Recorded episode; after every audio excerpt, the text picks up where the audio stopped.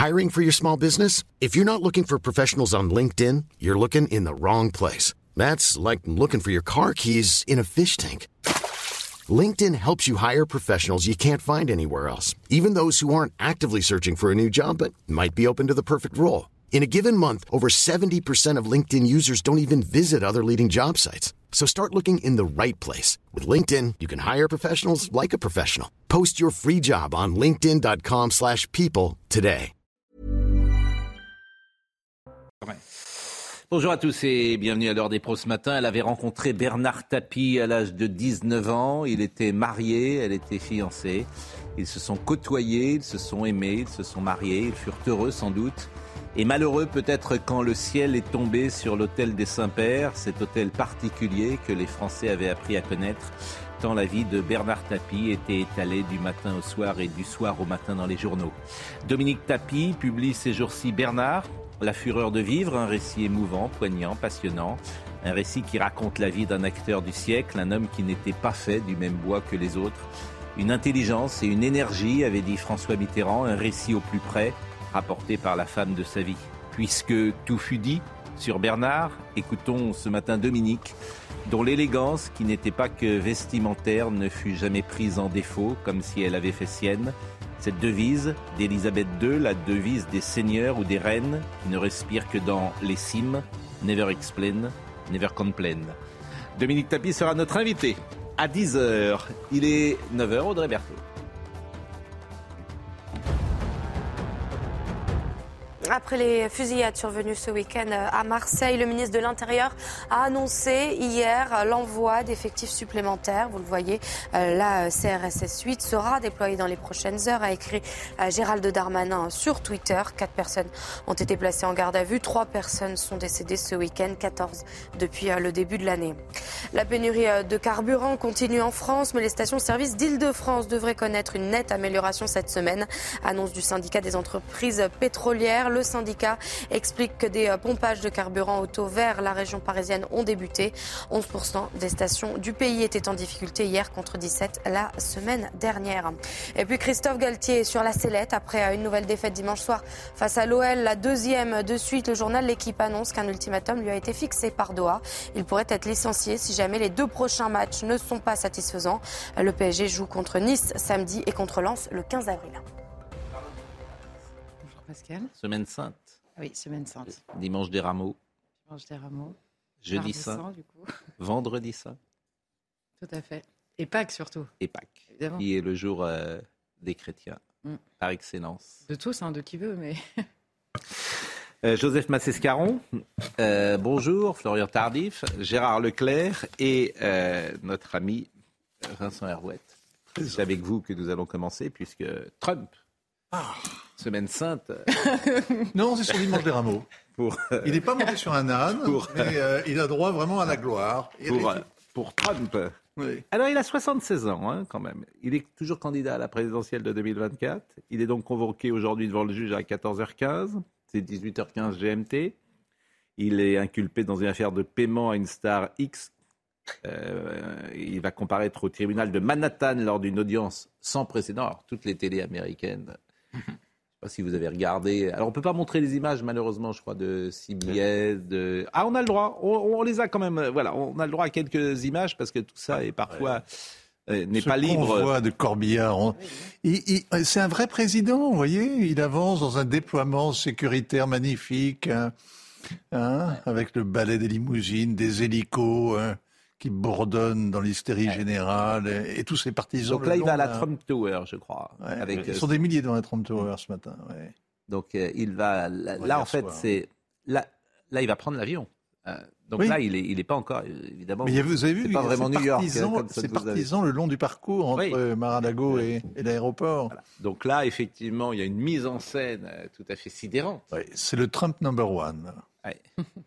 Et alors il euh, ces images où il monte dans l'avion et puis euh, il a atterri je crois à La Guardia. Mhm. Euh, il y a même La sobriété, vous avez vu, il ne s'était pas vautré à la fenêtre. Et juste, même la reine d'Angleterre faisait davantage. Non, non, il est vraiment, il est vraiment, il a, il vraiment, il joue ça, mais c'est une sorte de couronnement. C'est un, Bon. C'est l'apothéose. 55 000 policiers Mm. mobilisés aujourd'hui à New York. Alors, là, Bien évidemment, devant la Trump Tower, vous reconnaissez euh, New York, bien sûr. Euh, Bon, ça pourrait être la défense. hein. non, mais on, En plus on, connaît ces images, même si, on n'est jamais allé à New York. on- Ah, voilà. tout le bon goût de la Trump Tower. c'est- Voilà. Et, et, euh, donc, euh, donc il est inculpé par le procureur de Manhattan, Alvin Bragg, qui dépend de la justice de l'État de New York pour une affaire donc de versement et de remboursement. Juste avant la présidentielle de novembre 2016, il aurait donné 130 000 dollars à l'actrice et réalisatrice de film X qui s'appelle, qui répond au joli nom de Stormy Daniels. Oui, mais est-ce que. alors, Stormy, ça veut dire le- la ça, tempête. le La tempête, la tornade. Oui, une histoire qui est quand même un peu compliquée parce que, bon, d'abord, c'est le procureur local. Hmm. C'est pas la justice fédérale. Donc c'est un procureur élu. Mm. C'est un, démocrate. Mm. C'est un, c'est un vrai démocrate. Bon, première chose. Donc il y a un petit doute sur le. Il faut quand même beaucoup d'inventivité juridique pour réussir à monter le dossier euh, contre, contre, contre Donald Trump. Parce que sept ans après, ce qu'on lui reproche, c'est finalement un arrangement à l'amiable Mm. autour d'un différent commercial. oui. Elle Oui. voulait témoigner dans les journaux et se faire payer ses interviews. Mm. On lui donne 130 000 dollars pour qu'elle garde ça pour elle. Voilà. Hein? C'est une Bon. histoire Je De ne dis pas cornucu que la maîtresse au- était une maîtresse chanteuse. Voilà, objectivement. Là, c'est une image en direct de la euh, Trump Tower parce qu'évidemment, à New York, il est euh, 5 heures de moins ou 6 heures de moins, il doit être 4 heures du matin. Oui. Bon, c'est une petite histoire de rien du tout. juste. Oui. mais- oui. Peur. Mais- On s'y trompe parce que c'est général de Gaulle qui disait, paraît-il, du journal Le Monde, tout est faux, même la date. Mais ce qui est vrai d'ailleurs, puisque Le Monde, comme vous le savez, euh, C'est marqué je veux dire, dessus. sort le lendemain. Euh, donc tout est faux dans Le Monde, même la date, disait le général. Il faut toujours citer le général euh, chaque matin. Voilà, c'est une. Bon, pour terminer, si j'ose dire. Ah non, mais l'Amérique est, est totalement polarisée. et Tout le monde ne parle que de ça. Tout le monde ne voit Ah oui. que ça. Ça écrase tout le reste. Mais, de mais il va pas, ils vont, il va pas, ils vont pas lui mettre. Ah un non, mais il a, bracelet. il a gagné 30 points. Je veux dire, Oui. ça le, ça le, c'est un formidable, c'est une le formidable remet en lance de scène. ran- de Ouais. Pour la primaire. Ah bon sûr. Donc, Ah, bien sûr. il va être. Ah scène. oui, il a pris, il a claqué les doigts et en 24 heures, il a gagné 4 millions de dollars pour financer sa campagne. Et ça, Il a pris 30 points dans les sondages sur euh, et ça euh, 210. court-circuite, Ouais. ça court-circuite les autres affaires que Vincent connaît bien, pour lesquelles, notamment les documents euh, secret défense qui ont été retrouvés dans son domicile de Floride, un certain nombre de choses. Donc ça, ça, ça court-circuite tout. Euh, c'est là, là, ce cirque qui est en train de se faire. Et en effet, comme le dit Vincent, ça le, ça le booste. C'est c'est un effet exactement contraire. Oui, donc, donc il va être, euh, donc il- normalement, les choses se passent normalement. Hein, c'est Oui. pas la fin du monde d'ici là, Oui. la semaine de Pâques. Là, il ressuscite. non mais réellement. Bon, donc il va être candidat. Donc évidemment, il va être candidat? Biden, bah, il va gagner les primaires. Là, Ah, il va gagner devant bah, là, il de gagner les Là, primaires. ouais. Il fait un coup magnifique. hein.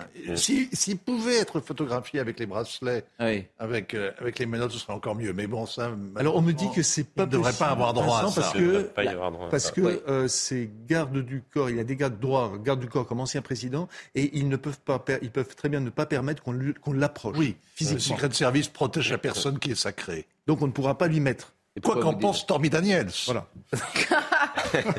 Pourquoi Non mais attendez, arrêtez, ça veut dire quoi ça, que ça- ça- ça- Sa personne est sacrée, il peut jamais, euh, on peut jamais euh, mettre les bracelets à l'ancien président des États-Unis, quel que soit le motif. Non, vous pouvez mettre ça à un directeur du FMI, mais pas à un futur président de la France, mais pas à un. The Walk of Shame, américain. La balade de la honte. Oui, mais il n'aura pas droit non plus. The Walk of Shame est terrible. C'est une des images Ah, les vous plus pas, vous incroyables. aurez, vous aurez le steak, mais Bon. pas les petites pommes de terre autour. On va faire sobre ce soir. Bon, écoutons le maire de New York euh, qui euh, prévient face aux agitateurs. euh, écoutons-le. While there may be some rabble rouse, Il pourrait y avoir des agitateurs qui envisagent de venir dans notre ville et notre message est clair et simple. Contrôlez-vous. New York est notre maison et non pas un terrain de jeu pour votre colère mal placée.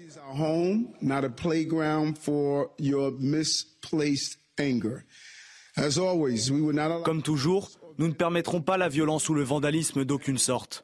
Et si quelqu'un est surpris en train de participer à un acte de violence, il sera arrêté et tenu pour responsable, et peu importe qui vous êtes. no matter who you are.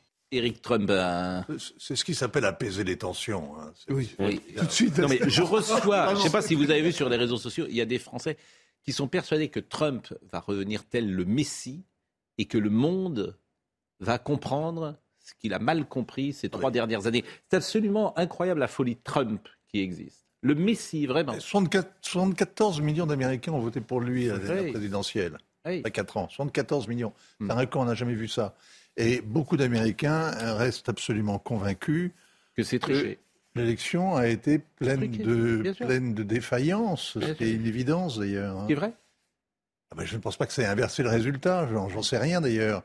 Mais qu'il y Bah, a vous eu, a eu toutes sortes, qu'il y ait de très bonnes raisons pour contester le résultat euh, de la présidentielle, évidemment. oui. Bon, Eric Trump, un petit tweet euh, qu'il a produit euh, dans, dans l'avion, que vous avez peut-être euh, vu. Regardez l'avion depuis l'avion. Bon, C'est la mise en scène de la famille Trump, de tout ce qui se passe. Oui. Bon, écoutez, euh, voilà ce qu'on pouvait dire euh, ce matin. C'est un feuilleton, euh, bien évidemment. On pourrait en dire bien davantage. Je suis très Bien sûr. Comment? On peut tenir, je vous assure, la semaine avec cette histoire. Vous vous rendez pas compte. Alors, on peut dire le- que le fait que la manière dont il est traité, euh, Nixon lui-même n'avait pas été traité comme ça. C'est Gérald Ford l'avait gracié un mois après. Voilà, Après la question c'est ça. Oui. C'est comme Berlusconi. C'est-à-dire que Trump est forcément coupable. Dans Voilà. l'esprit de... Pour 94% des démocrates, Oui. ils approuvent ce qui est en train de se passer, alors que euh, 80% ou 75% des, des- des républicains euh, désapprouvent. Il y a l'idée que Trump est forcément coupable. On a essayé de lui accrocher toutes sortes de casseroles. Jusqu'à présent, ils avaient échoué. Là, il y a un procureur local qui a monté un, truc. On pense que plan George juridique, Bush n'a franchement. jamais été inquiété par ce qu'il avait fait en Irak. Jamais. Enfin, Oui. c'est- euh, Bon, C'est- ouais. Gérard. Vrai, enfin, tout le monde oublie quand même euh, qu'il y, a- il y a quand même quelque chose qui s'était jamais produit aux États-Unis, qui est euh, l'attaque du Capitole. Bien sûr. Bah oui, c'est quand même pas rien. Et que Trump, il n'y a pas une affaire. Il y en a ah bon beaucoup, beaucoup, Mais beaucoup. Alors celle-là, effectivement, je ne sais pas si elle est Non, effectivement. mais l'attaque du Capitole. de-. La- vu de la- quel est le rapport entre l'attaque du Capitole et Ah, parce Trump, selon vous Trump qui est derrière. Je pense Ah, que là, personne vous va- avez fini l'enquête. En tout Bravo cas, pour c'est l'enquête. l'accusation Bravo qui pour est. c'est l'enquête. l'accusation Vincent qui est Herouet, portée. Vincent Enfin, il Herouet, les moi a je rentre pas dans le débat. Vincent c'est- Herouet qui est notre spécialiste. Bah, euh, vous pouvez pas dire que l'attaque du Capitole est derrière, du moins pour l'instant, vous pouvez pas dire ça. Vous pouvez dire qu'il a regardé les faits, qu'il est resté une passivité absolument condamnable, ça oui. Oui. Et vous pouvez pas dire qu'il a organisé l'attaque du Capitole, qu'il l'a en encouragé. disant Non, non, non. vous dites non, qu'il est non. derrière. Il est derrière. Les mots ont un sens. Vous En dites qu'il est derrière. en Non. Non, revanche, mais mais- alors que, les- que la campagne était détruquée, si elle Non. n'avait pas été, c'eût Voilà. été la première aux États-Unis. Pardon, mais en Les revanche, George W. Bon. Bush, en Bon. revanche, a bien organisé l'attaque contre l'Irak Oui. avec les conséquences que l'on connaît. Bien sûr. Et il n'a pas jamais été inquiété. voilà. Et ça a été plutôt un inquiétant pour le reste hein. du monde. Voilà. Bah, il Il a dit. menti, mais c'était Pardon de le rappeler. Non, mais sauf que George Bush a juste déstabilisé le monde entier. Ah oui. sur, euh, Non, mais Gérard, la question, c'est pas la politique étrangère, c'est le mensonge sur lequel repose cette politique. Enfin, et là, c'est politique qu'on mentit, il y en a beaucoup. Ah bon, bah alors, ça va. Non, mais, là-dessus, on n'a pas la Gérard, même. Gérard est merveilleux. Mais non. Mais Si Gérard n'existait pas, il faudrait l'avoir. non, non, bien sûr. Gérard est si merveilleux. pour vous, le Trump ne pose pas de problème, je veux bien. Quant au, pas quant aux pas ce qu'on dit, quant à ce que vous disiez, mais je, je suis sur beaucoup de choses tout à fait d'accord avec vous. Allez. Sur républicains, je ne suis pas totalement La sûr, dans la mesure où il y a quand même beaucoup de républicains qui pensent, qui estiment qu'avec Trump, ils sont pas sûrs de gagner. N'oubliez pas que Trump perd les, mid- les élections des mid-termes Ouais. Pendant son mandat, qui perd la présidentielle alors qu'il est sortant, ce qui est extrêmement rare aux États-Unis, et que le, le premier mid-term de, après euh, euh, Biden, euh, les républicains ne gagnent pas comme ils auraient dû gagner. Oui. Non Un mot. Cool. Il a fallu 15 tours de scrutin à la Chambre des représentants pour élire Ouais. le président républicain. 15 tours. Ah oui. Le parti républicain est totalement, dit, Eh ben totalement voilà, c'est la éclaté. La, la, la- le- Trump aurait au moins arrive à les rassembler dans l'Europe parce qu'il est persécuté par les démocrates. C'est ça le problème. Le problème, il est là. Bon, la fin de vie. C'est l'autre sujet euh, du jour. La fin, la fin de vie, sans transition. Emmanuel Macron souhaite un projet de loi sur la fin de vie, des- vous le savez, d'ici la fin de l'été. Moi, j'ai l'impression qu'il y a une sorte de consensus là-dessus. Le consensus, c'est quoi? C'est que chacun puisse choisir. C'est ça ce que je perçois. Dire quoi? À choisir s'il veut continuer le combat ou pas. Non, mais C'est la- ça. Non, mais en fait, bah, moi, il y, a- il y a quelque chose que je. Il y a encore une Oui. fois un- une contradiction que, Hmm. je, que je ne comprends pas. Hmm. C'est-à-dire qu'on nous dit, on ne parle pas de l'euthanasie pour l'instant, on ne parle que du suicide assisté. Hmm. Nous sommes d'accord. Donc, Alors, faut dire la différence d'ailleurs. bah, Euthanasie, l'euthanasie, c'est euh, vous, vous injectez le produit létal et le Exactement. suicide assisté, vous donnez le produit létal à la personne C'est une soignante qui est euthanasie qui vous injecte le produit. Donc, on parle de gens Hmm. qui vont s'injecter eux-mêmes le produit. Donc, qui vont se suicider en Hmm. réalité. Hmm. Donc, la question de ce projet de loi, n'est pas la personne Mm. qui réclame la mort, c'est bien le tiers. Mm. Puisque sinon, le suicide aujourd'hui peut se faire. Mm. Donc c'est bien le tiers qui est impliqué aujourd'hui. Mm. Donc un, ça concerne le tiers, donc la question des soignants, la question des médecins, la question du rapport de, euh, du, du- comment dire, du malade à son médecin, le rapport de confiance. C'est la première fois qu'on se pose cette question-là, hein, que le médecin qui signe pour soigner puisse aussi donner la mort, Mm. et ben ça change tout le rapport à ses patients. C'est d'ailleurs une des inquiétudes levées par les soignants. Et de l'autre côté, se pose aussi la question comment dire, du, du- de, de toute la société. C'est-à-dire qu'on dit les personnes qui veulent pas, mais tout le monde devra se poser la question. Vous n'avez plus du tout le même rapport au poids que vous pesez sur la société, au poids que potentiellement vous faites peser sur vos enfants, au poids que vous êtes euh, euh, par votre simple dépendance. Alors je sais que la modernité déteste la dépendance de manière pardonnez-moi, c'est générale. vrai pour toute la vie. Euh, Vous faites toujours peser votre responsabilité sur vos enfants, sur vos parents. Ah, et donc vous, une loi qui voilà. pourrait, qui pourrait finir chaque- par peser sur des personnes âgées qui se disent Oui. je vais demander la mort pour pas être un poids ni pour Oui. la société ni pour mes enfants, vous trouvez ça que c'est un progrès? Mais je pense que je veux que chacun ait le choix. C'est ça ma. Et justement, je ma suis en train de vous dire que le choix est biaisé. Bon, alors je voudrais qu'on écoute, parce que ce matin, avant de voir peut-être le sujet, je voudrais qu'on écoute M. Retailleau, qui était chez Laurence Ferrari ce matin. Écoutons-le.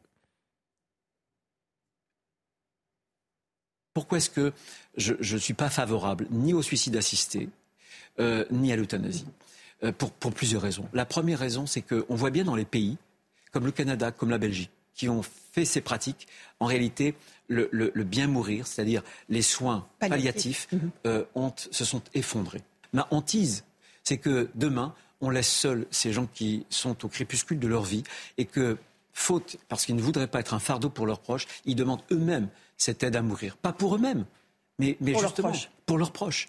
Et ça, c'est une éthique de fragilité. Je pense qu'on mesure la qualité d'une civilisation aux soins qu'on apporte aux plus fragiles.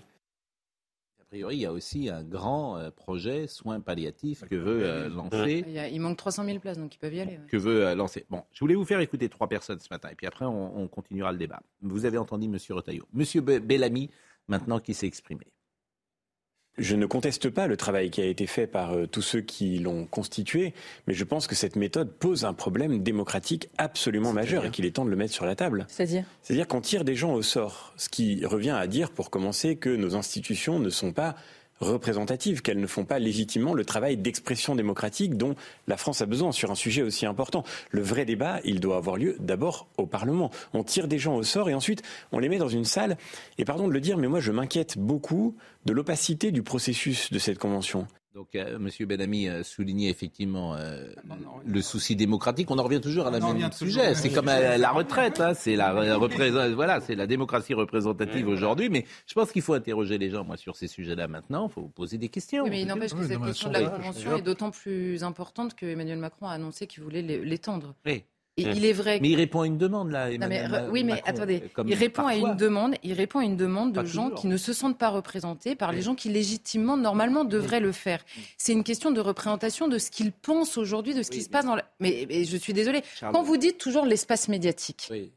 Eh ben, l'espace médiatique, typiquement l'espace médiatique, vous pensez que l'espace médiatique, de manière générale, pense en bloc et pas forcément comme les gens. Eh ben, ça, c'est un problème de représentation, par exemple. Je parle aux uns et aux autres. Autour de moi, il y a un consensus sur le terme. Je ne veux pas. euh, je veux pouvoir Autour de vous, choisir ma mort. pas.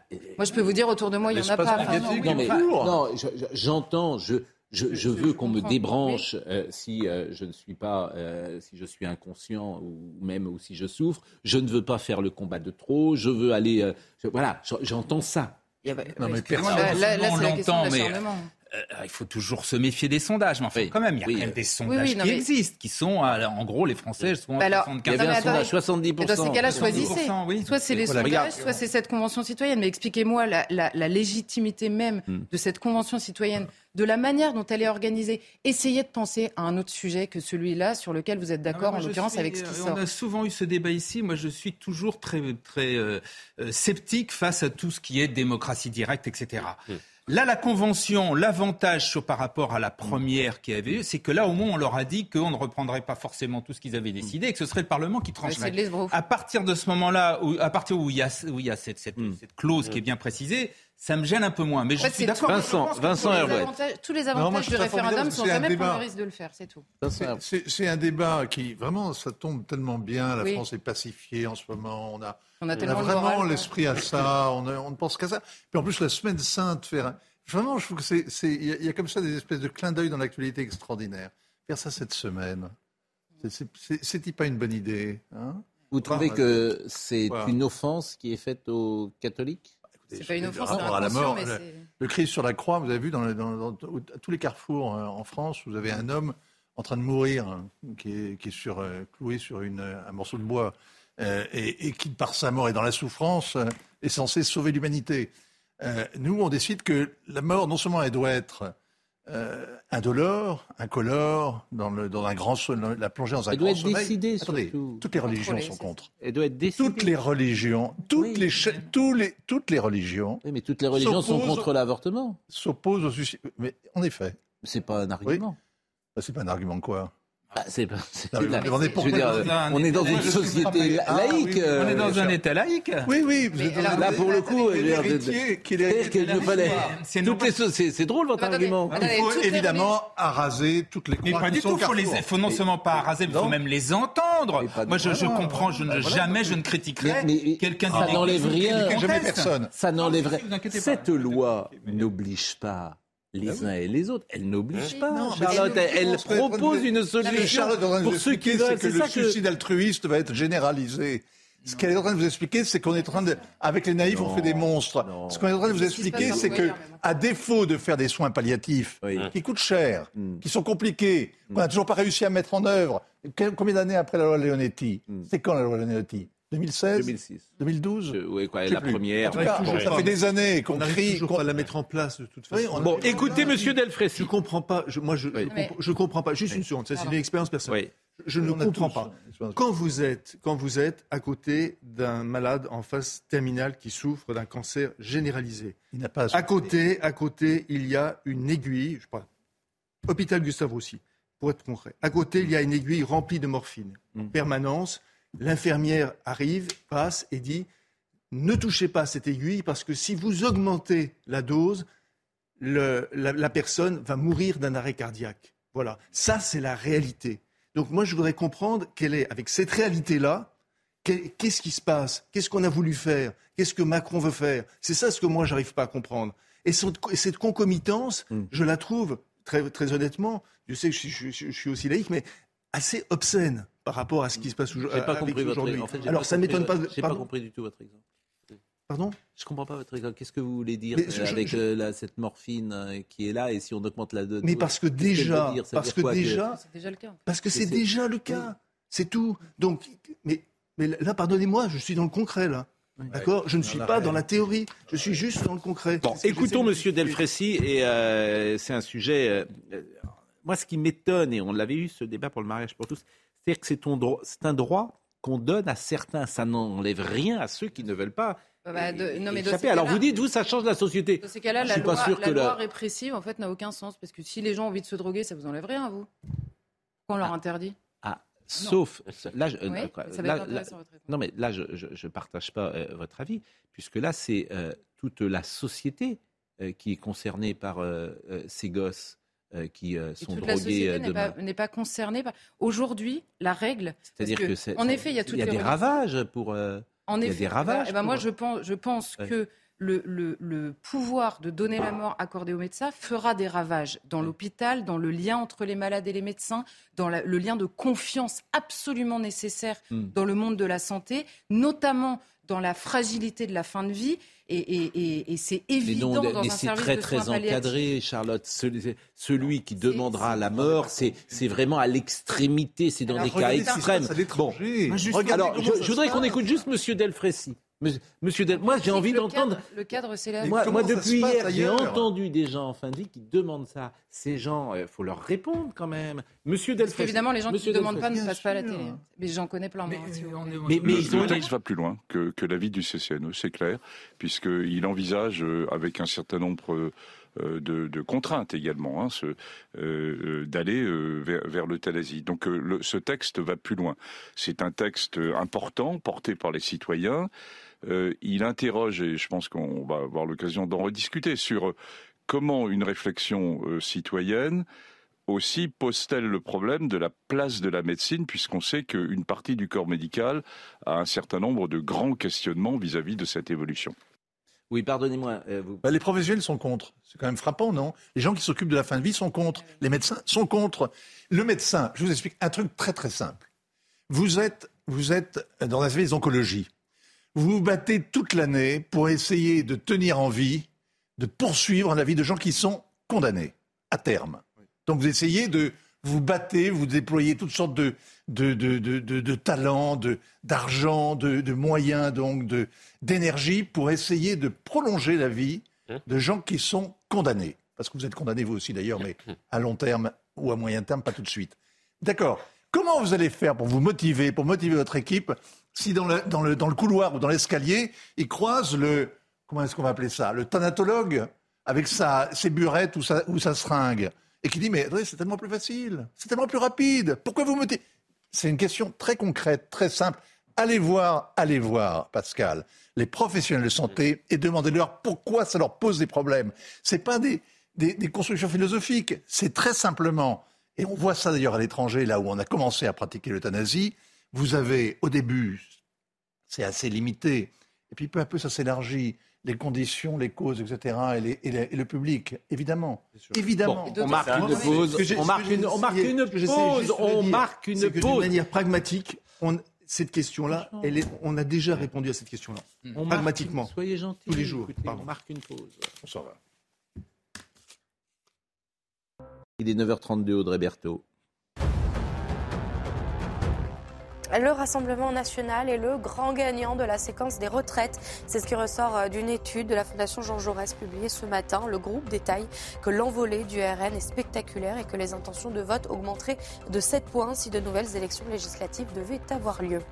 Ce terrible constat, une personne sur six souffre d'infertilité dans le monde et ce, quel que soit leur lieu de vie et les ressources dont elles disposent, a souligné le directeur général de l'OMS.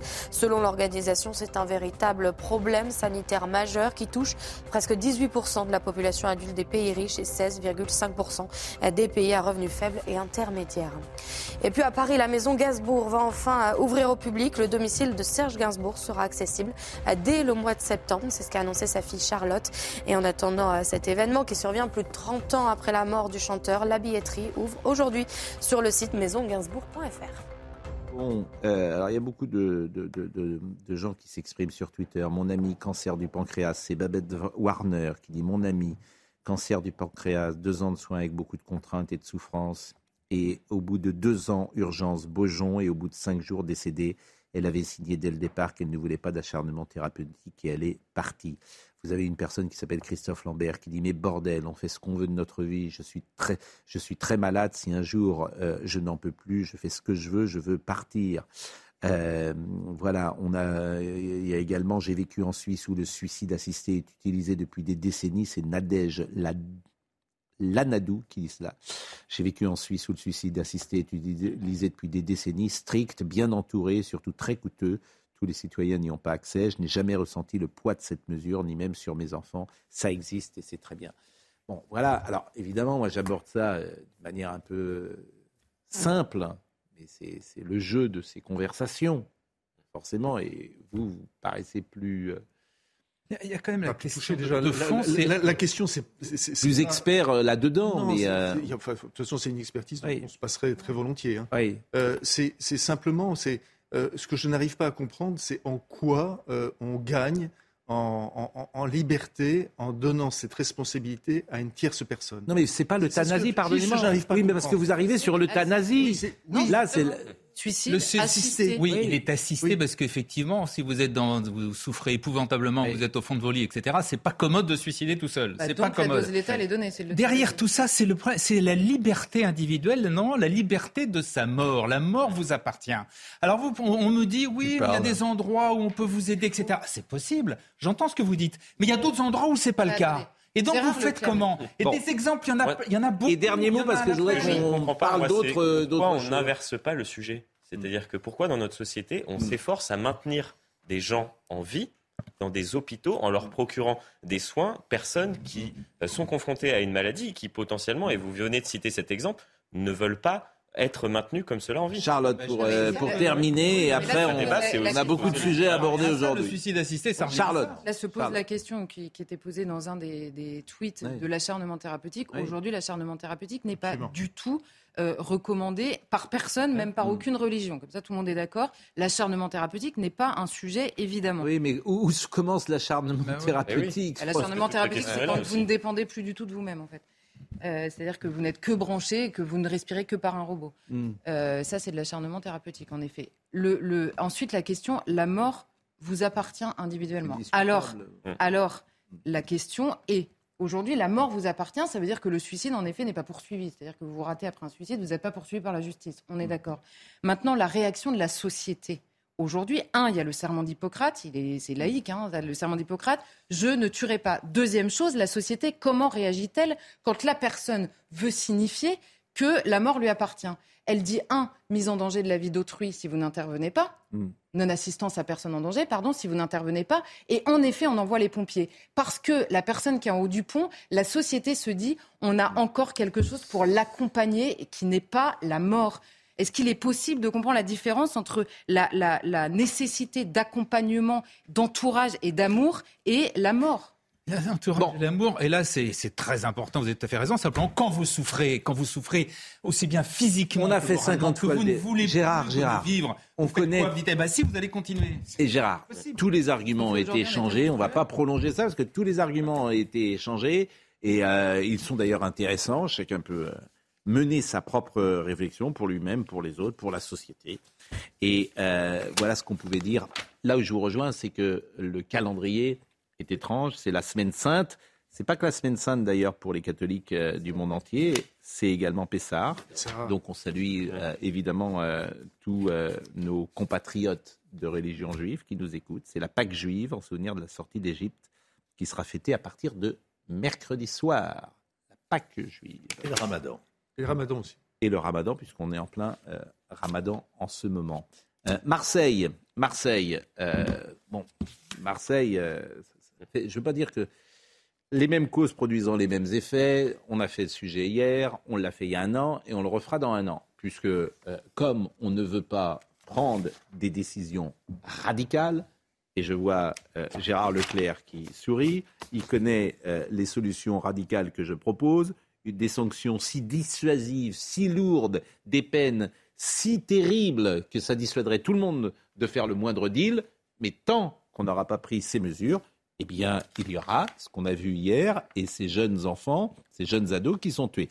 Euh, Gérald Darmanin a produit un tweet là-dessus, le ministre euh, de l'Intérieur, qui avait dit d'ailleurs que c'était la mère de toutes les batailles. À la suite des fusillades en lien, sans doute avec le trafic de drogue, je félicite les policiers pour les premières interpellations. Sur mon instruction, la, CRS 8 sera déployée à Marseille dans les prochaines heures afin de renforcer encore l'action résolue de la euh, police. Mais évidemment, il faut euh, une suite pénale à ça. Et Éric Dupont-Moretti s'est exprimé sur ce sujet sur France 2 ce matin.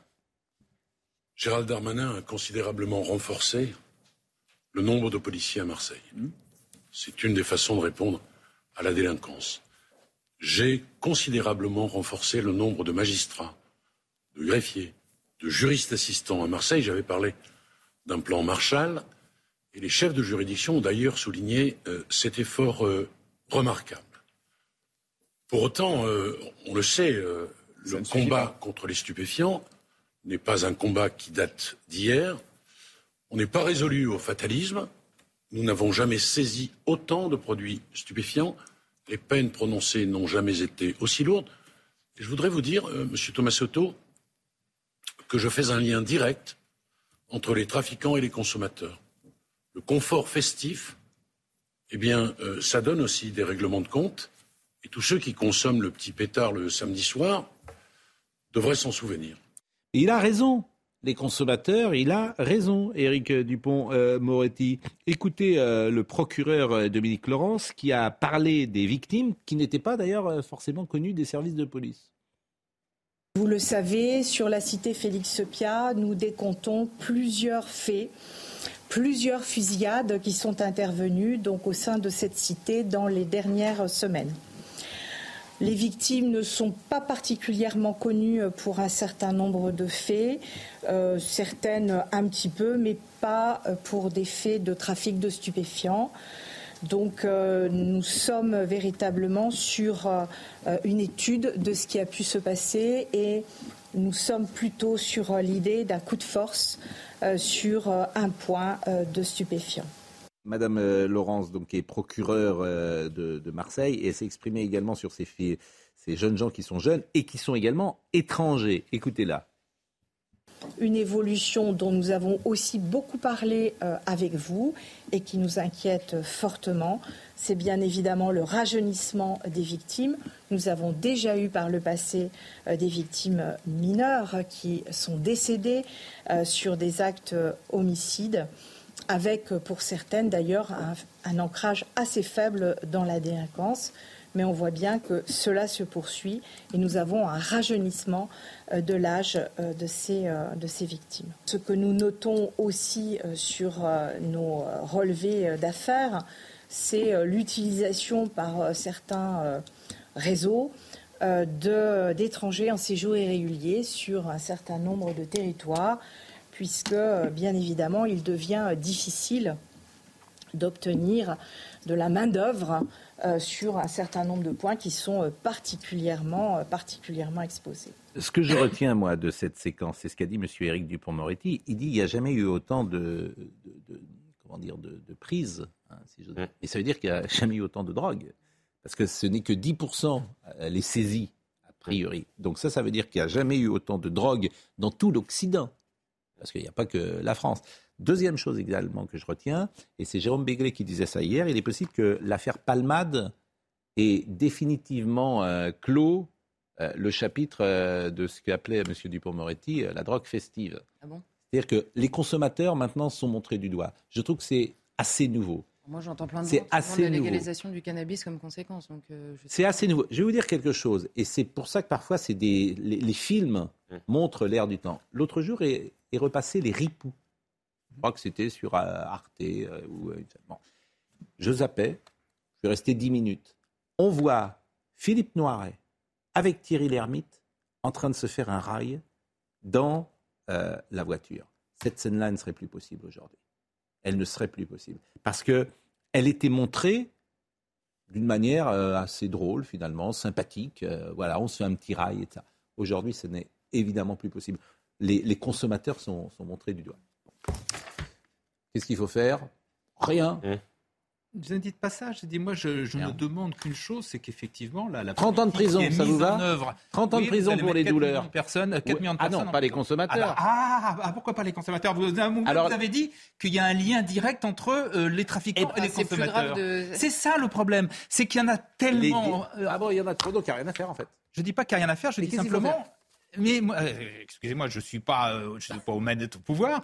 Je dis, si la répression marche, faisons-la. Ce que je remarque, c'est que pour l'instant, ça ne marche pas. et que mais on l'a jamais faite. Je termine. Et que d'autres, mais si on a la législation la plus sévère d'Europe. Non, et arrêtez avec à peu ça. Près, Pas loin. Si, si. Le code pénal n'est pas l'application. Alors, et que d'autre part. On a eu ces conversations. Et que d'autre part, vous avez. Gérard, vous êtes eh parfois. Mais ce que vous dites n'est pas vrai, pardonnez-moi. Bon, si, sur la législation, vous pouvez vérifier. Oui, mais on l'applique pas. C'est pas vrai. Disons qu'elle est peut-être pas appliquée, mais elle existe. Ah et que d'autre part, vous avez autour de nous, dans des pays qui nous sont comparables, que ce soit l'Espagne, que ce soit le Portugal, que ce soit la Belgique, que ce soit le Canada, que ce soit les États-Unis, ils ont fait un autre choix. Je dis simplement, au lieu ah, de, balayer d'un revers de main cet autre choix, et c'est pire. Et c'est pire. Je peux, je, peux, soulever. Allez, Charlotte, tu connais bien ce sujet. C'est vrai sur ce sujet comme sur d'autres. Non, mais là, c'est sur ce que vous venez de dire. C'est simplement, vous dites, on a la législation la plus sévère d'Europe, donc euh, balayons, il n'y a rien à voir. Donc, législation, vous reconnaissez après la législation la plus sévère, mais elle n'est peut-être pas appliquée. Mais comme on a essayé la répression, donc elle n'est pas appliquée, mais on l'a essayé, apparemment, il faut essayer autre chose. Excusez-moi, il faut choisir là dans tout ça parce que en, effet, on a une législation, un code pénal extrêmement sévère qui n'est pas du tout appliqué. Donc c'est peut-être l'appliquer qu'il faut essayer. Elle n'est pas appliquée parce qu'il y a une telle quand, vous, quand maintenant, d'après ce que, les sondages que j'ai pu lire, il y a paraît-il un jeune sur deux qui au moins une fois essayé de, de la, la, la, fumette, un, peu de cannabis. On va continuer. Mais là, on vous parle mais là, on vous parle de, de des, des y compris gens au mais voilà, partout, partout. Et, et- et c'est pas dans les cas, c'est d'abord dans les quartiers riches. Il faut dire les choses comme elles sont. Le trafic se Ah, fait c'est à, partout, le trafic Mais se fait à arrêtez, Saint-Ouen, qu'est-ce que vous en partout. savez Ah bah parce qu'on sait très bien que dans les lycées, dans le 16e arrondissement, oui, on le sait. Tout ça, ça se sait. Mais on le ah, sait. que les gosses de riches fument plus que les gosses de- Mais que les c'est autres. Oui, oui. Enfin, en tout cas, bon, il y a un moment autant. Si vous, par définition. Écoutez, Non, mais là, on a trouvé un moyen de taper. Écoutez, moi je vais non. vous dire un truc. Si vraiment vous voulez lutter contre la drogue, euh, test obligatoire dans les lycées euh, trois fois ou quatre fois par an. Voilà. C'est-à-dire qu'on prend les cheveux de tout le monde. Ben oui, ça vous ennuie. Amende. Ça vous amende. ennuie. Test obligatoire. On a bien obligé les gosses à se faire vacciner. On peut Ah oui. bien faire un test. Que je- Alors là, ça va être intéressant parce que Là, là, on va mettre la pression sur les jeunes. Mais vous ne voulez rien, en fait. Ne dites pas ne vous. Mais quand je dis vous, je dis- je- en fait, tout ce qui est un peu intrusif et répressif, vous ne le voulez jamais. Et après, vous êtes là en disant Oh, bah alors vraiment, les Je- jeunes, ils fument. Bah, prenez des sanctions. Qu'est-ce que font des parents quand ils veulent pas que leurs gosses fument? Ils, leur, ils, ils mettent la pression sur eux, ils sentent euh, leurs cheveux, ils s'occupent d'eux en permanence, ils les contrôlent, etc. Bah, la société doit faire la même chose. Qu'est-ce que vous voulez que je vous dise? Parce que nous sommes responsables. Bien sûr que ces gosses fument. C'est notre responsabilité puisque nous ne les contrôlons pas. Bon, bah, je suis désolé de vous le dire. Donc, euh, vous faites quatre tests par an dans tous les lycées. Et croyez-moi, ça va mettre la pression sur tout le monde. C'est pas très compliqué quand même de faire ça. Ou alors on considère que la drogue, on s'en fout. Et on vient pas pleurer en permanence. Mais si on considère que la drogue, c'est la merde de toutes les batailles, ben on protège les cas, gosses. Ce qui se passe aujourd'hui est la pire des situations, puisqu'on fait en principe de la répression, et le résultat, c'est qu'il n'y a jamais eu autant de trafic, et qu'il y a des quartiers entiers qui sont euh, gangrénés, qui Oui, mais vous invivables, etc. Lycée, Donc, je pense que lycée, c'est pas collège. normal. Mais vous répondez pas à ma question. Est-ce que vous voulez qu'on Parce contrôle je les suis pas codes un im- un Mais oui, mais vous voulez. Je ne sais pas si le fait de faire quatre tests par an réglerait le problème. Si ça l'est, Ah. très bien, faisons-le. Mais, comme rien ne règle le problème, Gérard, enfin, qu'est-ce qui règle Vous proposez rien. Si, moi, je C'est-à-dire- Vous proposez de légaliser le cannabis, la belle affaire, je franchement. mais quelle prévention Vous êtes formidable, en Parce fait. que la répression, va- vous venez de recommencer votre phrase en disant la répression. D'accord avec non vous. Il faut là, comme sur autre chose, davantage de politique de santé publique, c'est-à-dire de prévention. Vincent. C'est-à-dire, c'est-à-dire. totalement Non, d'accord. mais la prévention, c'est-à-dire qu'il faut passer dans les. Non, Mais les campagnes, ils en ça marche pas. Gainsbourg faisait une, chanson, euh, la, drogue c'est de la merde. Et il y a 30 ans, je crois, ou 35 ans. Mm. Bon. Entre Non, mais la prévention Bon, dans les collèges, allez. surtout, elle est bisounours. voilà. quoi. Oui, mais Gainsbourg faisait la, la- Et ça a jamais marché. chanson entre deux cuites, Oui, ce c'est qui ça. rendait pas, c'est pas très convaincant. Mais clair. Le problème, il était là. Il y a le musée Gainsbourg aujourd'hui, d'ailleurs. crédibilité. Verneuil. Non, mais il y a une chose qui est claire, Mm. que vous alliez aux alcooliques anonymes, aux narcotiques anonymes, Mm. dans les services spécialisés des médecins, la première chose, Mm. c'est de lutter contre le déni. Oui. C'est-à-dire que la première chose quand vous essayez de vous en sortir de la drogue ou de l'alcool, d'une dépendance comme celle-là, c'est de prendre conscience de la pesanteur, de prendre des, notes au quotidien sur votre addiction, de prendre, etc., etc. La première chose, c'est de lutter contre le déni. Bon, euh, voilà ce qu'on pouvait dire encore sur ce sujet. On n'est pas d'accord ce matin sur plein de sujets. Je voulais qu'on écoute Laurent Nudez parce qu'il a parlé hier, il était chez Cyril Hanouna. Il a parlé de la brave M et euh, de la polémique de la brave M, préfet de police de Paris. Euh, je propose de l'écouter parce que cette brigade est efficace.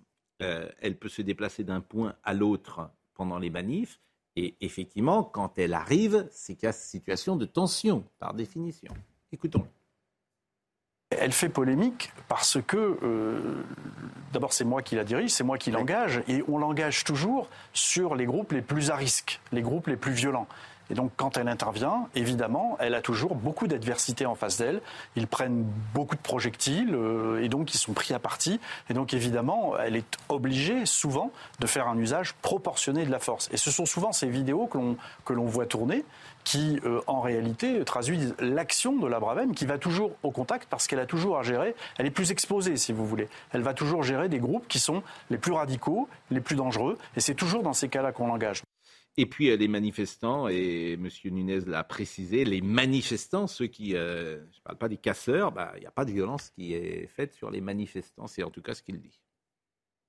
Les manifestants ne subissent pas de violence. Ceux qui commettent des exactions, évidemment, nous allons en contact pour les interpeller, les empêcher de nuire. Mais nous n'intervenons jamais, et j'insiste beaucoup là-dessus, en dehors des cas de violence. Et c'est d'ailleurs pour ça que j'ai invité un certain nombre. Il n'y a pas de victime collatérale parfois? Non, il n'y a pas de victime collatérale. Non, il n'y a pas de victime collatérale. La réponse de la police, elle est toujours proportionnée.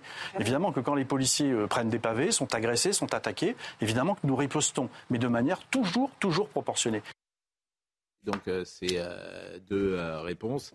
Euh, J'observe quand même que la polémique sur Sainte-Soline euh, s'est arrêtée d'elle-même, puisque euh, que ce soit Le Monde ou la Libération qui Il pourrait y avoir n'avaient une- pas les bonnes informations, Une manifestement. commission d'enquête sur Sainte-Soline, justement. Euh, Les députés Renaissance pourraient lancer euh, la demande d'une commission d'enquête sur le maintien de l'ordre et sur ce qui s'est passé, justement, précisément à Sainte-Soline, pour faire la lumière et pour euh, donner en quelque sorte une réponse aux euh, détracteurs, justement. C'est de- de la incroyable. Ce que- ce qu'a écrit Le Monde et Libération est juste absolument incroyable. Il faut le dire, parce que. euh, Mais il y, en- non, il y a une chronologie des faits assez précise. Ça, parle de, ça, participe à l'ultra-gauchisation euh, des médias parfois, mais. euh, C'est-à-dire que l'extrait montrant potentiellement que euh, le SAMU ne pouvait intervenir, la voiture était déjà sur place et avait déjà euh, pris contact avec la personne qui était blessée. Et vous avez remarqué que Libération et Le Monde, euh, ils n'en parlent plus. Ils disent même pas on a eu tort ni quoi que ce soit. Tout ça c'est, est passé aux oubliettes.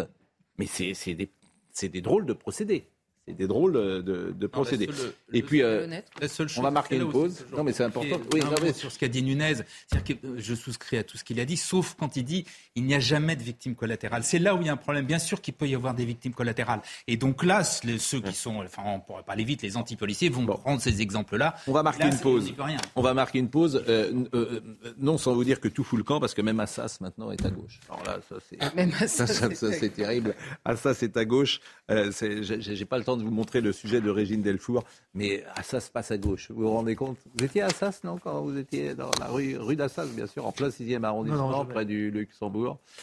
J'y étais. Vous y étiez ah, C'est un Nanterre. euh, Comme quoi? J'étais en même temps à Assas et à Sancier. Je peux vous dire que l'ambiance n'était pas la même et que passer de l'un à l'autre, c'était. Ah un- Bon. une Ça nous fait très plaisir. Ouais. Je vais vous dire, ça me fait très plaisir parce qu'on va recevoir euh, Dominique Tapie. Et alors, souvent Bernard Tapie est venu sur ce plateau de télévision et souvent je l'ai croisé. C'est la première fois, je pense que, j'en suis sûr même, que je vais interroger Dominique Tapie parce qu'elle a toujours été euh, d'une très grande discrétion euh, durant euh, cette vie médiatique. On a quelques photos que je voulais vous montrer. Elle, vient d'écrire Bernard, la fureur de vivre, avec cette photo absolument magnifique où Bernard Tapie et elle forment un couple magnifique, disons-le, sur cette photo. Et euh, il y a beaucoup d'illustrations, évidemment, et beaucoup, beaucoup d'écrits, beaucoup de, choses sur lesquelles on va l'interroger, mais qui peuvent nous surprendre, bien évidemment. Est-ce qu'on a des images euh, ou des photos à vous montrer pendant que je parlais? Non, manifestement. Donc, donc, donc, euh, Dominique Tapie dans un instant. Dominique Tapie est avec nous. Elle a donc écrit Bernard, la fureur de vivre. Elle seule connaissait, le connaissait vraiment.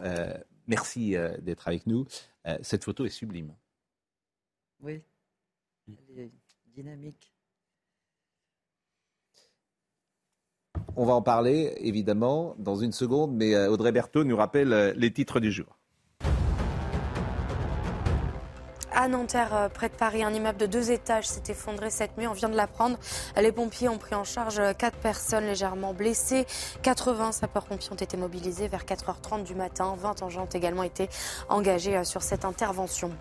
Le projet de loi de programmation militaire 2024-2030 est présenté aujourd'hui en Conseil des ministres. Il prévoit des hausses annuelles de 3 à 4 milliards d'euros euh, du budget des armées. L'enveloppe s'élèvera au total à 413 milliards d'euros sur 7 ans, dont 13 milliards qui serviront notamment à financer l'aide militaire à l'Ukraine. Et puis aux Pays-Bas, un train a déraillé euh, cette nuit. Une personne est décédée, 30 personnes sont blessées, dont 19 grièvement. Le train reliait euh, La Haye à Amsterdam dans le sud des Pays-Bas. Il transportait une soixantaine de voyageurs. Euh, Le trafic sur cette ligne reprendra cet après-midi. Dominique Tapie est donc euh, avec nous. Euh, Bernard Tapie est décédé il y a 18 mois.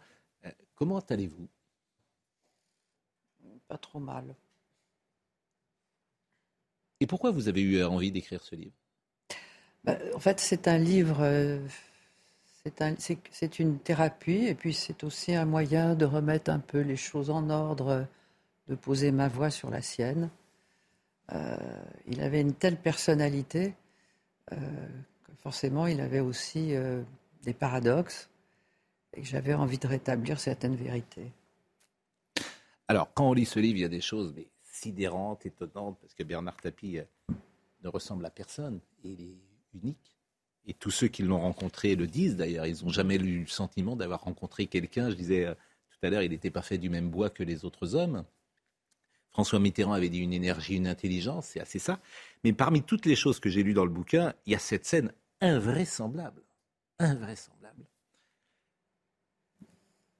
Et vous écrivez, il m'a pris la main, est resté silencieux quelques minutes, et puis il m'a regardé et m'a lancé On y va? Comment cela, on y va? Il a dirigé son regard vers le ciel et soufflé Bah, tu vois ce que je veux dire? Je lui ai répondu doucement Mais enfin, Bernard, réfléchis. Tu ne peux pas me demander cela. Je ne suis pas prête. J'ai mes enfants, les petits-enfants, les chiens. Je ne veux pas te laisser. Je peux pas. C'est au-dessus de mes forces. Lui qui, des années auparavant, se réjouissait de partir avant moi, c'était pire encore quand lui venait l'idée que je pourrais refaire ma vie. Tu vas me remplacer quand je serai parti, disait-il. À quoi je répondais Non, mon cher Bernard, tu es irremplaçable. Crois-moi, je me reposerai. Je réussirai, je réussissais à le faire un peu sourire. Il vous demande de mourir avec lui. Mmh. Ouais. C'est invraisemblable. D'ailleurs, il m'a fait promettre aussi euh, de surtout euh, euh, le rejoindre dans sa tombe. Il m'a dit surtout, hein, tu me laisses pas seul. Mais comment vous interprétez ça? Quel regard vous portez Il est sincère, il est authentique, il dit ça parce qu'il est... Non, non, non, ben, bien sûr qu'il est sincère, parce que c'était, c'était l'amour fou, voilà, c'est comme ça. Ce livre, c'est aussi une histoire d'amour. Hein. Alors, il y a quelque chose aussi euh, qui est saisissant euh, euh, sur sa présence après, après, son, après son décès. Et même si vous n'en dites pas davantage, vous dites que vous avez senti des choses paranormales, comme un moment, vous vous baladez, il y a une photo qui tombe mmh. dans, dans, un couloir où vous avez quelque chose qui se casse euh, en deux. Et, vous dites aussi, et, je ne veux pas en dire davantage. évidemment, moi, quand je dis ça, je me dis, mais qu'est-ce qui s'est passé? Quel est on, a eu, on a eu comme ça, en effet, des, euh, des signes euh, de sa part. Là, j'en ai plus.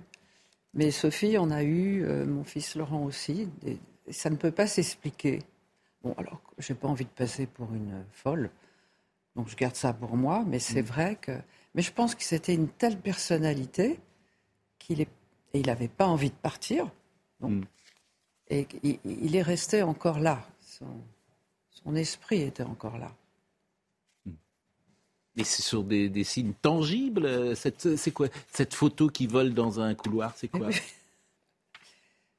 Une photo, c'était son anniversaire, le 26 janvier.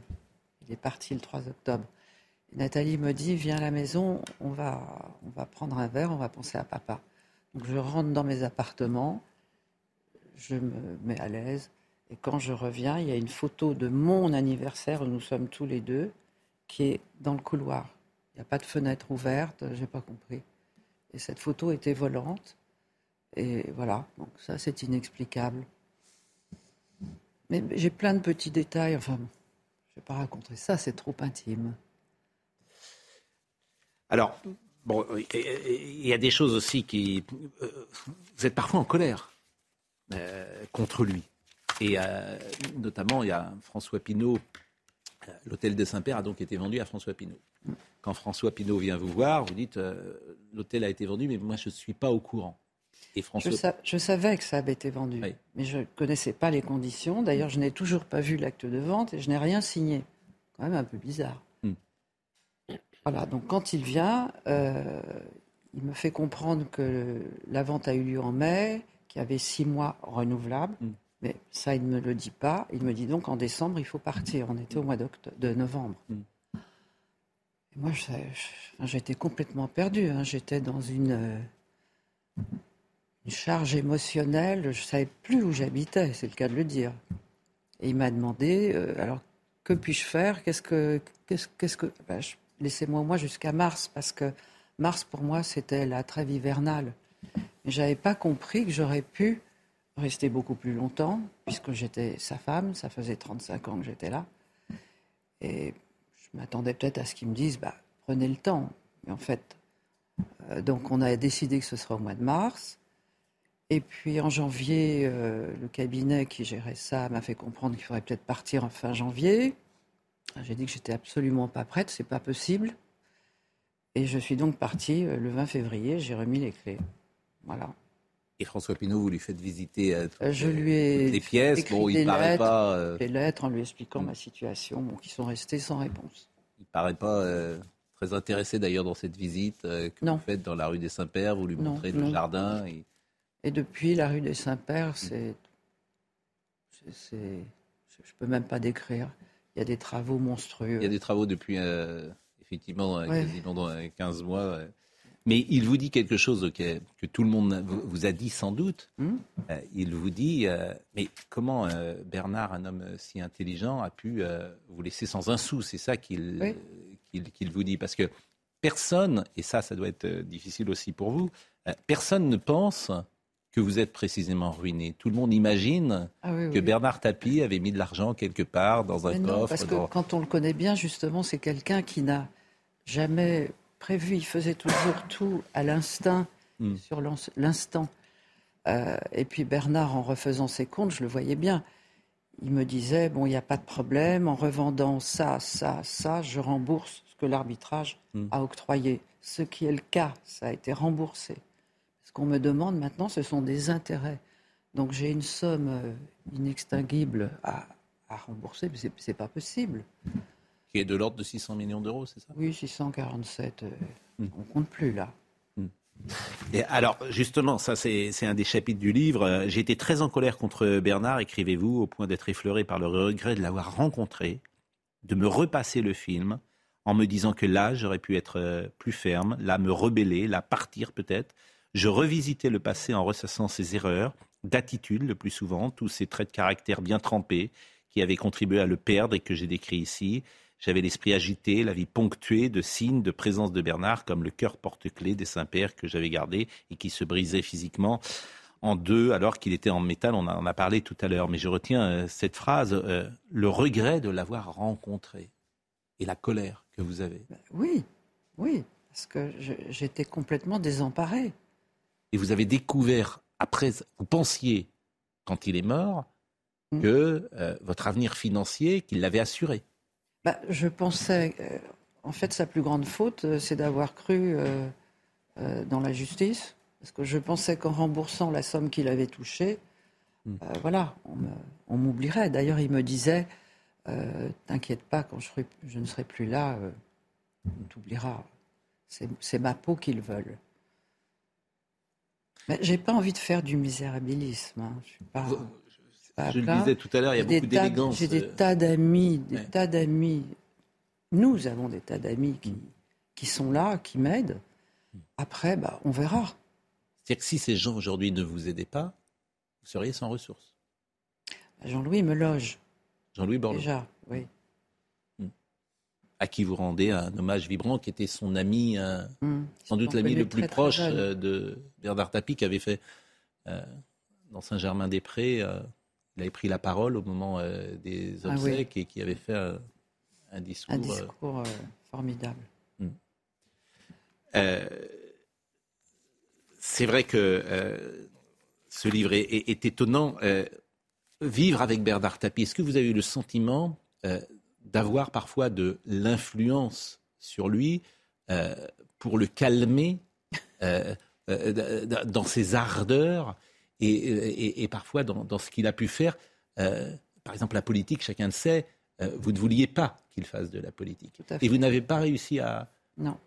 à l'influencer. Non, c'était. Mais si vous voulez, tout ce livre et tout ce retour sur moi, ça m'a permis euh, de, de, de repenser à plein de choses. Bernard, il venait d'un milieu très simple, hein, dans les, les banlieues. Et pour lui, quand on lui propose euh, un poste de ministre, déjà d'être député, ça c'était extraordinaire. Et quand on lui propose d'être euh, ministre, ben, c'est la fonction suprême. Venant d'où il vient, il est. euh, tout est ce body de, de- de- et puis de servir la France. Il était hyper patriote. Mais vous lui dites d'ailleurs, il y a un échange dans, dans le livre. euh, euh, il va donc être ministre et il vous dit, euh, tu sais ce que ça signifie hein C'est-à-dire que je suis obligé de vendre Adidas. Alors vous lui dites, mais c'est toute ta vie Adidas. Oui, mais je ne serai qu'un vendeur de pompes. je resterai Alors ça, c'est du, tapis. Voilà, Voilà, c'est du tapis pur sucre. Autrement, je serais toujours qu'un marchand de pompes. Il est juste PDG d'Adidas quand même. je veux dire, bon. Et tout le reste. Et tout le reste. Et, euh, et cette place-là de ministre euh, Ah ouais. Peut être étonné par rapport à ce qu'il est à cette époque-là, combien il est présent euh, dans le monde des affaires, présent euh, dans le monde médiatique. Un simple poste de ministre de Oui, François mais en Mitterrand. plus, en plus, il était tellement euh, investi dans cette mission. À l'époque, c'était pas la mode, mais il s'est, Hmm. il s'est lancé dans un défi pour les banlieues, s'occuper des jeunes. Hmm. Euh, il, il avait vraiment un esprit visionnaire. Il était toujours en avance. Hmm. Et les banlieues, à Montfermeil, il avait fait cette banlieue pilote. Il avait fait se rencontrer des, des, des femmes. euh, L'une faisait le couscous, l'autre euh, euh, montrait comment danser. Enfin, il, il était pour la police de proximité. Donc ça, pour lui, c'était servir la France. Je me souviens voyageant avec Bernard Tapie Hmm. dans un avion qui était un avion de ligne. Il avait un stylo plume. Il a sorti son stylo plume et il m'a expliqué qu'il serait président de la République. On est en 93 ou 92. C'était une volonté euh, qu'il. Ah, vous m'étonnez. Parce que moi, je lui disais, tu ne seras jamais président de la République. Les Français sont pas comme les Américains qui peuvent élire un Trump, mais toi, non. T'as pas fait les si, écoles. S'il n'y a qu'il pas fallait. l'affaire euh, euh, rappelez-vous, euh, s'il n'y a pas l'affaire OMVA, euh, il va être maire de Marseille. Il vient de gagner euh, les européennes. Euh, Rocard euh, est en difficulté. Euh, quoi, il a même tué Rocard. Il fait la une du Nouvel Obs avec euh, l'écharpe euh, du président de la République. Et beaucoup de gens imaginent que c'est un candidat possible. Ouais, moi, je n'ai jamais imaginé. Hmm. Alors, il y a des photos dans, dans le livre et on, on va les voir, euh, ces, euh, ces photos, parce qu'elles traduisent aussi une époque. Et puis, on verra une archive tout à l'heure. Comme je sais que vous n'aimez pas la politique, je pense que je vais vous montrer une archive qui vous plaira. Euh, et, et cette période de, de l'OM était. euh, donc, ça, ce sont euh, des images que vous pouvez com- commenter. Donc, c'est Bernard Tapie avec sa grand-mère. Hein, hein, voilà. Euh, Ça, c'est ma grand-mère paternelle. Exactement. Alors, bon, bah, ça, c'est ma grande passion, la danse. Avec ma fille. Avec sa fille, Sophie, euh, le, le père qu'il était euh, également, euh, moi j'ai des souvenirs de Bernard Tapie à Plan, euh, et c'est un des traits caractéristiques sans doute, c'est que Sophie était la plus grande chanteuse du monde. Mais elle a une super voix. Malheureusement, je pense que son, son nom la, la dessert. Euh, vous voyez euh, cette euh, photo, euh, et on, on cherche toujours à savoir parfois comment ça se passe à, à l'intérieur et euh, d'une famille lorsque les volets se referment. Beaucoup disent que c'était vous qui décidiez de tout à la maison une Ah fois oui. que Bernard Tapie. Ah oui, oui, à la maison, oui. Ouais. Et il aimait ça en plus, et moi aussi. Moi, je suis de l'ancienne génération. J'ai toujours aimé m'occuper euh, de mes enfants, tenir la maison, euh, organiser euh, des, des festivités. Mm. Enfin, ça, ça m'a toujours plu. Et lui, et- et lui ça le, c'était un peu son point d'ancrage. Il aimait ça. Mm. Et puis tout ce clan que nous formions autour de lui, la force de la famille. Les amis, c'est difficile d'avoir des amis lorsqu'on est euh, sans doute Bernard Tapie. C'est pour ça qu'il les avait gardés au fil d'années, comme Jean-Louis Borloo, qui était arrivé euh, très tôt. Ensuite, c'est forcément Oui. difficile quand on a la position euh, qu'il a. Mais mais c'est vrai que ces images où on vous voit très très présente, le, le- le couple que vous formiez avec lui a été jusqu'au bout pour lui euh, son point d'ancrage. Vous voyez, il avait de l'humour. Il est, il est avant une, sé- une séance de chimio, là. Euh, Est-ce qu'il a cru qu'il s'en sortirait? Oui, oui. Oui, il y croyait. C'était pas dans sa nature de se laisser, de se laisser euh, vaincre par quelque chose. Bon, le cancer, c'est malheureusement. Mais hum, il y croyait parce que quand nous sommes rentrés du Sud et qu'il a entrepris un nouveau protocole Mm. Avec le professeur Barelzi, en coordination bien sûr avec le professeur Spano, euh, c'était quelque chose d'innovant qui n'avait jamais été fait en France. Et donc, il, euh, il était combatif, il voulait y croire. Est-ce que vous, vous aviez des informations euh, différentes sur sa maladie? Est-ce que vous saviez, vous, que c'était plus grave peut-être qu'il ne le pensait? Bien sûr, j'avais des infos, mais j'étais un peu dans le déni. Parce que euh, un jour, Nathalie me dit Mais Dominique, il faut que tu te mettes dans la tête que papa à Noël, il est plus là. On était au mois de septembre. Nathalie, qui est la, Sa fille aînée. voilà, la fille aînée. Et je lui dis, mais non, il y a ce nouveau traitement. ça- Et elle demande à Spano de m'en parler. Et Spano dit, non, mais tu sais, avec Bernard, on peut s'attendre à tout. Il, est, il réagit d'une manière tellement euh, incroyable. On- avec lui, on ne sait jamais. Et pourquoi est-ce qu'il a dit ça? Alors qu'il connaissait l'issue C'est parce qu'on se connaissait tellement, Bernard et moi, que s'il lisait dans mes yeux que je savais qu'il était condamné, et il se serait laissé aller ou il- enfin ça pouvait pas marcher. Hmm. Donc euh, voilà, jusqu'au bout, moi j'y ai cru aussi, sauf dans les deux trois derniers jours bien sûr. Euh, je voulais qu'on voit une image euh, de Bernard Tapie et de l'Olympique de Marseille, parce que c'est euh, le moment le plus important, peut-être le plus émouvant de ce- celui qui a déclenché. C'est la seule fois où vraiment tu as le sentiment que il pleure sur le, Ah oui, le oui. terrain. Il se passe vraiment quelque chose ce jour-là où il est très touché, touché aussi du public marseillais. L'amour qu'ont les supporters marseillais pour lui, qui est intact. Euh, je rappelle que l'Olympique de Marseille est la seule équipe euh, avoir gagné la Ligue des Champions.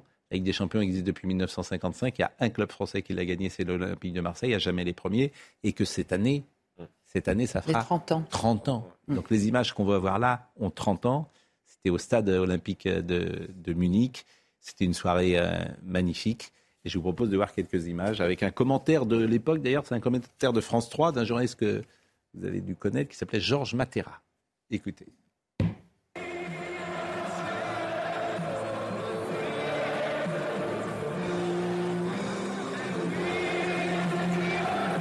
Qu'importe, aujourd'hui l'OM est au firmament du football, une étoile est née, une autre s'est éteinte hier soir dans le ciel munichois, au moment même où Basile Boli réalisait son rêve, être le seul buteur d'un match à l'impossible pronostic. Comment on a mis marqué J'ai rêvé, moi J'ai rêvé La réussite aussi pour Bernard Tapie, arrivé voilà 7 ans pour gagner, tout gagner. L'histoire ne se fait pas en un jour, le turbulent président de l'OM l'a appris à ses dépens et a su retenir les leçons du passé. Hier soir, l'OM est donc devenu sur le terrain le premier club européen et disputera en décembre prochain à Tokyo le titre mondial face à Sao Paulo lors de la Coupe intercontinentale. L'OM est désormais l'incontournable locomotive du football français, ce qui nous permettra peut-être de revivre chaque année de tels instants d'émotion. Euh, il avait un Ah, pouvoir. Magnifique. hein. C'est toujours euh, très émotionnel de voir ça. Il avait un pouvoir sur les hommes euh, qui est assez rare, pouvoir de domination, de mal alpha, d'influence. Mais ce qui est tout à fait étonnant, c'est euh, la galerie des hommes. C'est-à-dire que ça va de Jean-Pierre Papin et des sportifs de haut niveau jusqu'à euh, un président de la République. Donc une capacité à, à parler à tous, à comprendre tous immédiatement, à scanner parfois euh, les gens qu'il avait en face de lui. Je parle surtout avec les hommes et d'établir immédiatement un rapport de force, d'une oui. puissance. C'est ce que je disais, c'était un, un grand gorille à dos argenté. Elle est belle cette photo. Cette photo qui est à l'écran Ah oui, euh, oui. En ce moment, parce que euh, euh, la première qui l'embrasse ce jour-là, c'est vous. Bien sûr. Hmm. Bien sûr. On la voulait tellement, cette coupe. Hmm. Et à la fin de sa vie, il euh, vous dit cette phrase qui peut paraître étonnante Tout ce que j'ai fait, Hmm. c'est pour t'épater. Oui. Je le crois en plus. Bien sûr. Mais il vous épatait? Ah bah quand même, là, il faudrait être difficile pour pas être épaté. Mais vous lui demandiez de vous épater? Non. Vous lui demandiez que... Non, je ne lui demandais pas, mais euh, voilà, il voulait toujours le mieux, le plus. euh, même parfois, je lui disais, mais c'est pas la peine. Hmm. Bah, il était comme ça. Euh, Sophie euh, tapis sur le fosséa devant la, devant la, alors, devant la, la coupe, avec quand même quelque chose d'excessif euh, et même d'une jalousie sans doute extrême, au point où il veut vous emmener dans l'autre monde avec lui, ce qui est quand même, euh, c'est que les, les pharaons, euh, les femmes des pharaons étaient enterrées avec les pharaons. C'est- voilà. euh, bon, tu rentrais dans la pyramide et puis tu, tu sortais pas, tu accompagnais au tombeau et c'était quand même très, très particulier. Mais il y a une sorte de, de- de- ou d'exclusivité ou de- d'homme possessif au point où lorsque un médecin entre à l'hôtel des Saints-Pères, il est quand même très fatigué, il est proche euh, de la mort et il dit au médecin, euh, toi, euh, il n'y a, que ma femme qui t'intéresse. Il était un petit peu sous morphine, mais enfin quand même, le naturel revenait au galop. C'est c'est quand même. c'est- assez étrange ou étonnant. je- oui, c'était Bernard. Le, début de votre euh, histoire, euh, évidemment, il m'a séduite avec son talent pour sembler se passionner pour ce que je lui racontais. Alors, pour sembler se passionner hein, euh, pour ce que je lui racontais, pour se raconter de façon non moins passionnante. En bref, pour s'adapter à l'autre. En revanche, pour ce qui est des manières, il tenait davantage du loupard. Mon cœur a chaviré un peu, puis tenu bon en me concentrant sur une réalité. Hors de question d'être la énième maîtresse de son cheptel. Parce que vous l'avez rencontré à 19 ans, hein, la première fois. Oui. Là, il était marié à ce moment-là. Oui, il était marié, il avait deux enfants.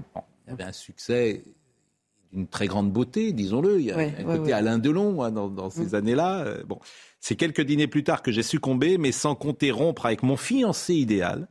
Bernard ne pouvait y prétendre dans sa situation et j'en faisais une condition. Il avait une épouse, j'avais un promis, l'affaire était entendue. J'ai ajouté une seconde condition, avoir l'exclusivité de la place de maîtresse, exigeant qu'il rompe avec la concurrence. Il a assuré qu'il était d'accord, sans en penser un mot bien entendu, ou plutôt en le pensant pleinement sur le moment et plus du tout après. Bernard était ainsi très entier, mais évolutif. J'ai j'ai réussi à le faire tenir. D'ailleurs, il savait que s'il y avait une petite entaille Mm. dans le canif, je, je partais. Il le savait, ça. En fait, ce qui lui plaisait, c'est que n'ai jamais été complètement, euh, euh, je dirais pas soumise, mais euh, j'étais tout le temps. On, se, on se regardait et on se tenait en respect. Et c'est ça qui, quelque part, je l'ai compris après, c'est ça qui le, Hmm. qui le motivait. Ah, Vous auriez dû nous donner des conseils aux journalistes parce que euh, fa- fallait peut-être lui rentrer dedans pour euh, parce que c'était compliqué euh, parfois effectivement. Euh, Charlotte, vous écoutez euh, Dominique euh, Tapi et peut-être avez-vous une question à lui poser ou peut-être êtes-vous euh, étonné euh, du, Bah du non, je, récit déc- je découvre un peu, moi, Bernard Tapie, j'ai découvert euh, assez tard, en fait, parce Ah que oui. je suis née un peu après la, la grande époque, on va dire. Mm. Mais, mais j'ai été touchée, je l'avais vu une fois ici euh, à la fin, et j'ai été touchée par euh, sa force, justement, par rapport à la maladie et tout, comme, la manière dont il en parlait, euh, la manière dont il le portait, la- le, même la, la faiblesse apparente qu'il exposait après la force incroyable qu'on avait connue Mm. de lui euh, pendant des années. Et ça, ça m'avait énormément touchée. Et je ne sais pas si c'était une volonté de sa part de, de, de s'afficher tel qu'il était, et peu importe les circonstances, en fait, même dans la maladie. Euh, mais je reconnais qu'il m'avait vraiment touchée. Oui, parce que c'était quelqu'un de, de, de cash. Et c'est ce que je disais, il venait d'un milieu très populaire, mais il n'a jamais oublié ses, ses racines, ses origines. Et il a toujours euh, euh, parlé d'une manière euh, compréhensible pour tout le monde. Et il voulait aussi faire partager euh, ce qu'il était en train de, de vivre. Et, et on avait des tas de témoignages de personnes que ça aidait. Parce qu'il leur disait d'être combatifs, de continuer à faire du sport, de. Voilà. C'est. Euh, De tenir. Moi, je l'ai connu euh, grâce à Franz-Olivier Gisbert. Oui. Voilà, bien sûr, grâce à Franz qui m'a emmené le voir plusieurs fois à des étapes différentes, notamment euh, dans la période politique, où là, j'étais euh, surpris, en effet, l'énergie qu'il avait. D'ailleurs, lorsqu'il fait sa sa liste, ça s'appelle énergie radicale. Il n'y avait pas de mots qui, Ouais. qui pouvaient mieux le définir. Et où il renverse la table. Il renverse la table. Il, fait, il prend un, un petit parti qui n'existe pas, et tout d'un coup, paf, il fait un score à deux chiffres. Et ça, c'était aussi sa, sa, sa force, son, son énergie qui, euh, en effet, moi je pense, comme Pascal Pro, qu'il avait une trajectoire qui a été stoppée. Qui a été stoppée, qui a été brisée net. Et c'est c'est là une des raisons d'ailleurs de, de- de la, de la manière dont il a été euh, poursuivi, etc. et tout. Après, je l'ai revu sur des planches de théâtre, sur des planches de théâtre, puisqu'il a fait du théâtre, il était acteur de théâtre. Il a été quand même, enfin, il, euh, Il a poli, poli talentueux, poli talentueux. Et moi, ce qui me frappe, c'est à quel point, quand on voit la figure de Tapi, et je pense que c'est pour ça qu'il demeurera toujours aussi populaire aux yeux des Français et des jeunes aussi, des jeunes. Que vous avez, vous, vous parlez avec des jeunes, Tapi, ça a encore du, ça a du sens aujourd'hui. C'est que les autres aujourd'hui paraissent gris. Nous sommes dans un univers de petits hommes gris.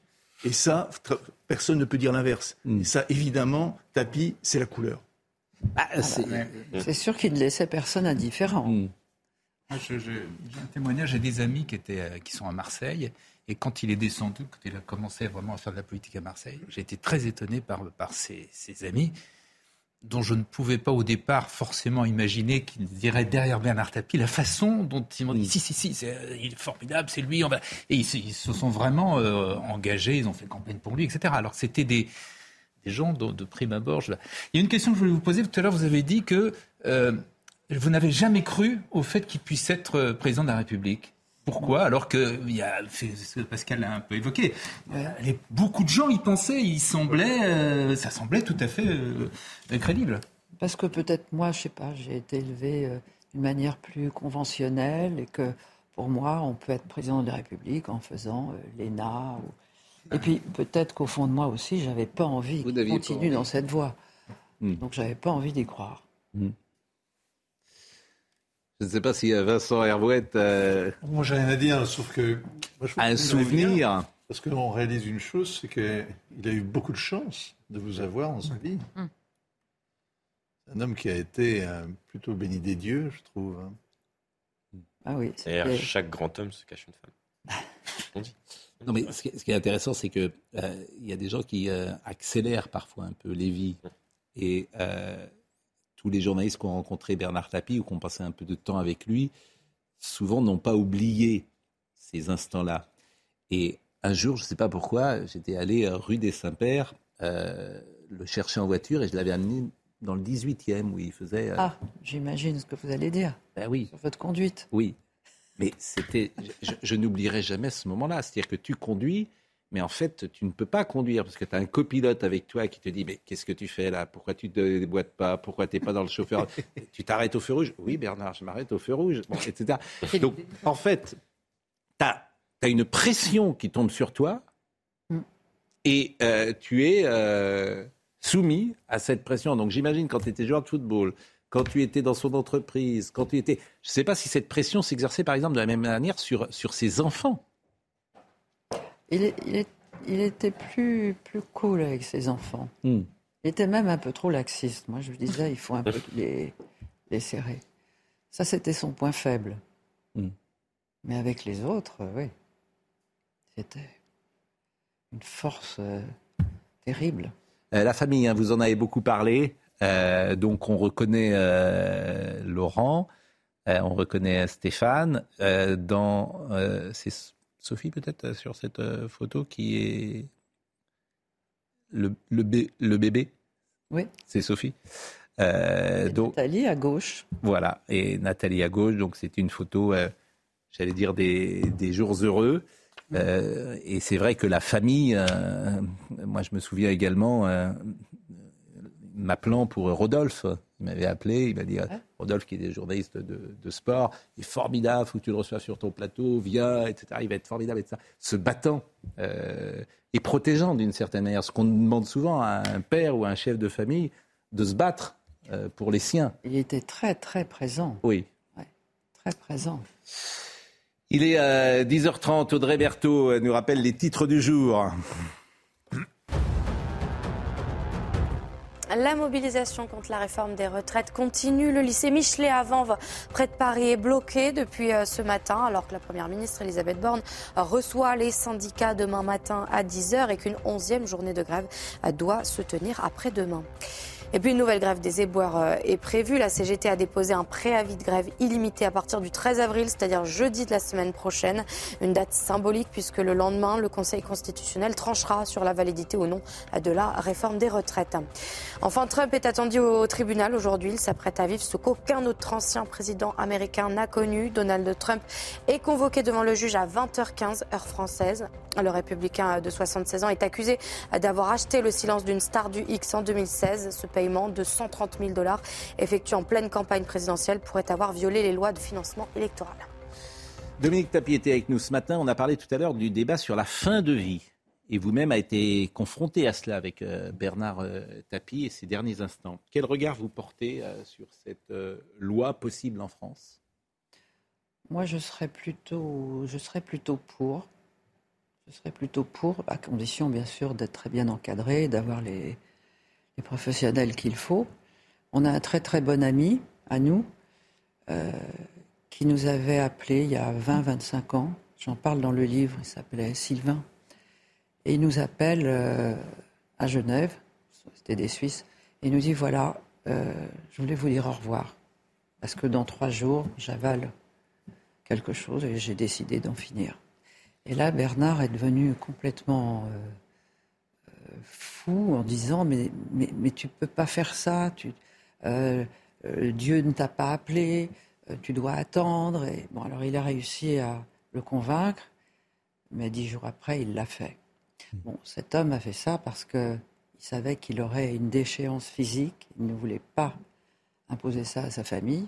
Donc moi, je suis assez pour. Mm. Moi, pour moi en tout cas. Et lui-même, Bernard Tapie, dans ses derniers instants euh, bah, Lui-même, le pauvre, on n'a pas eu à se poser la question. Hmm. Et puis il est mort euh, comme euh, il a vécu, c'est-à-dire entouré de toute sa famille, tous ses amis, on était tous là. Donc ça a été une mort apaisée. Merci. merci. merci d'être venu ce matin parler euh, de lui de cette euh, manière-là. Et puis on a une pensée pour euh, vos enfants, Laurent, Sophie, bien sûr, mais aussi pour Nathalie et, Stéphane. Merci beaucoup. Gérald Ventura était à la réalisation ce matin. Thomas était au son. Merci à Marie Janoska qui était à la vision. Marine Lançon, bien sûr. Justine Cerquera. Et puis, bah, vous pouvez lire ce livre qui va au-delà d'ailleurs de votre témoignage et je pense qu'il touchera beaucoup de femmes qui ont mm. perdu euh, leur mari. J'imagine que vous avez beaucoup de retours, euh, puisque euh, c'est une vérité que beaucoup d'hommes partent avant leur... Plus de 50 ans avec quelqu'un leur épouse et que souvent il y a beaucoup de femmes à 85, 90 ans qui sont beaucoup plus âgées que vous évidemment, mais qui sont veuves aujourd'hui et qui peut-être euh, aimeront votre témoignage. Bernard, la fureur de vivre, elle seule connaissait, euh, elle seule connaissait vraiment. C'est aux éditions de l'Observatoire. Je vous remercie vraiment euh, grandement et Jean-Marc Morandini dans une seconde.